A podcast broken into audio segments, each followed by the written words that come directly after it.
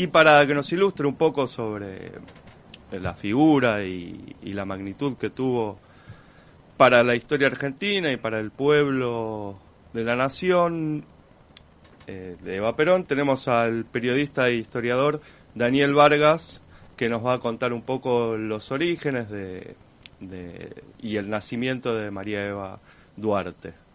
Daniel, ¿estás ahí? ¿Nos escuchás? Hola, buenas tardes, Emiliano. Un gusto escucharte a vos y bueno, muy agradecido este, por la invitación y por este contacto con, con toda la, audiencia de Inmunidad de Rebaño. Muchas gracias, Daniel. Bueno, ¿cómo, ¿cómo estás viviendo esta jornada? Sé que has estudiado en tu vida durante muchas etapas la, la vida de, Eva Perón, cómo estás viviendo esta jornada y, y cuáles son las expectativas que tenés en relación a los distintos homenajes que se están haciendo.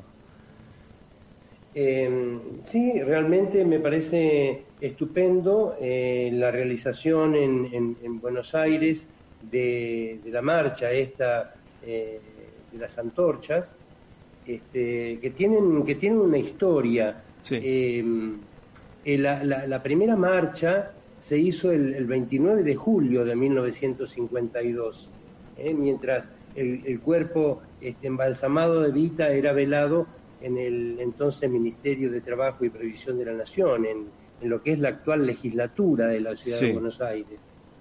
Este, y, y, entonces el Consejo Superior del, del Partido Peronista este, organizó una, una, procesión de antorchas en varios puntos de la ciudad.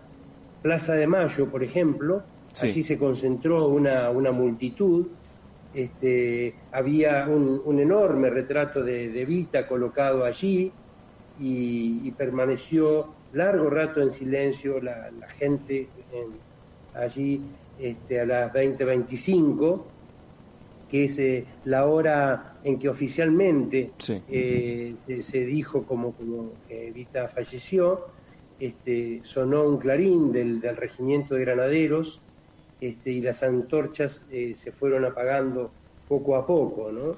Sí. Este, estas, marchas se replicaron en otras plazas de Buenos Aires y al mes, al mes, el 26 de agosto de 1952, este, el pueblo eh, convocado por la Confederación General del Trabajo, conducida eh, por entonces por José Espejo, este, hizo una gigantesca marcha de antorchas eh, por toda la, capital federal, por las calles céntricas, ¿no? Este, y a la sede de la, de la CGT, de calle Azopardo, ¿no es cierto? que, que ya al mes de la muerte de Evita pues el cuerpo estaba allí, sí. Este, se había transformado de alguna manera en, un sepulcro provisorio. Sí, sí, ahí hubo una historia bastante... Leí que se había empezado a construir un, gran mausoleo en la zona de Recoleta que no alcanzó a finalizarse, bueno, por el golpe de Estado de 1955, en que se pensaba hacer como una gran obra monumental ahí, que iba a ser donde se iba a alojar el cuerpo finalmente de Eva Perón en el barrio de Recoleta.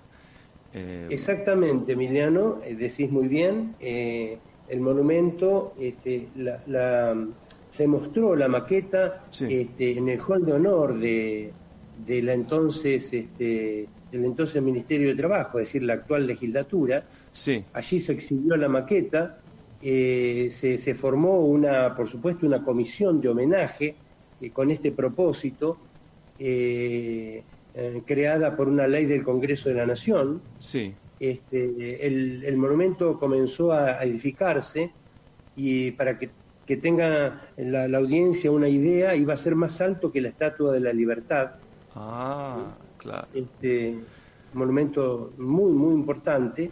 Eh, y allí iba a estar exhibido el, el cuerpo de, de Vita. Sí, sí. Además iba a estar emplazado en un lugar que, bueno, justamente era el que las clases sociales, digamos, más acomodadas de la, de la ciudadanía porteña o, digamos, argentina, era el barrio de la Recoleta, ¿no? Y justamente ahí se iba a hacer ese, ese gran mausoleo, bueno, una obra monumental que, que empezó a construirse, vi fotos de que, que bueno, que empezaron las excavaciones para levantar esa gran, ese gran monumento, ¿no? Que era un monumento al descamisado, si no, si no me equivoco. Así es, así es, el pedestal eh, ya estaba bastante avanzado en septiembre del 55 y fue, y fue destruido este, mediante cañonazos eh, de tanques, de tanques de ah, guerra.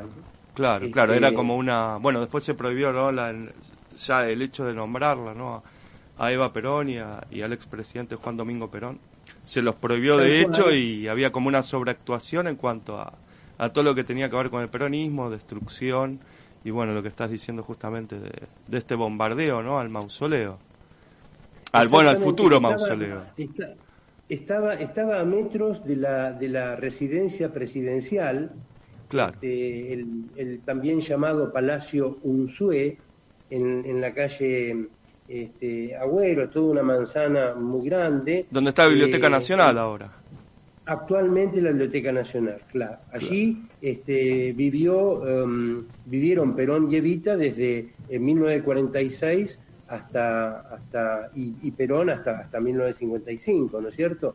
Este, de modo que, que también eso fue destruido, ¿eh? con, esta, con esta intención de, de, querer borrar todo rastro, todo vestigio este, que tuviese que ver con la figura de, de ellos este, también la, ese, magnífico edificio que, había sido, este, que era del, gobierno nacional desde los años 30, este, para descanso de los presidentes, claro. Eh, también aquello fue destruido. Sí, así bueno, Daniel Vargas, muchas gracias por ilustrarnos en, estos acontecimientos históricos. Bueno, nos, sabemos que esta hazaña no solo se agarró con, con digamos con las figuras, con los cuerpos, sino también con, con los edificios, ¿no? Como bien estás describiendo.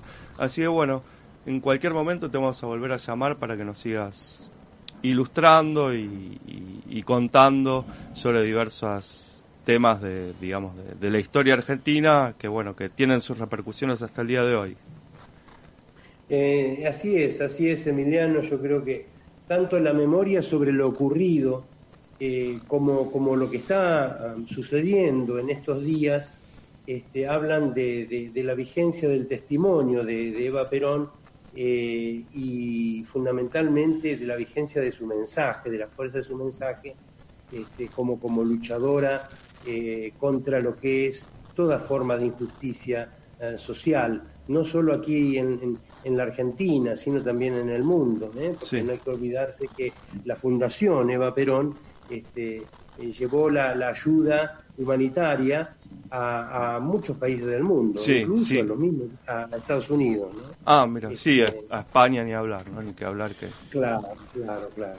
Bueno. Así que un gusto enorme y bueno, a, tu disposición y a disposición siempre de, la, de la producción del programa, Emiliano. Muchas gracias, Daniel. Bueno, ahora vamos a escuchar un tema Vamos, es una canción que tiene que ver con, con las luchas este, también que dio, que dio Evita. Eh,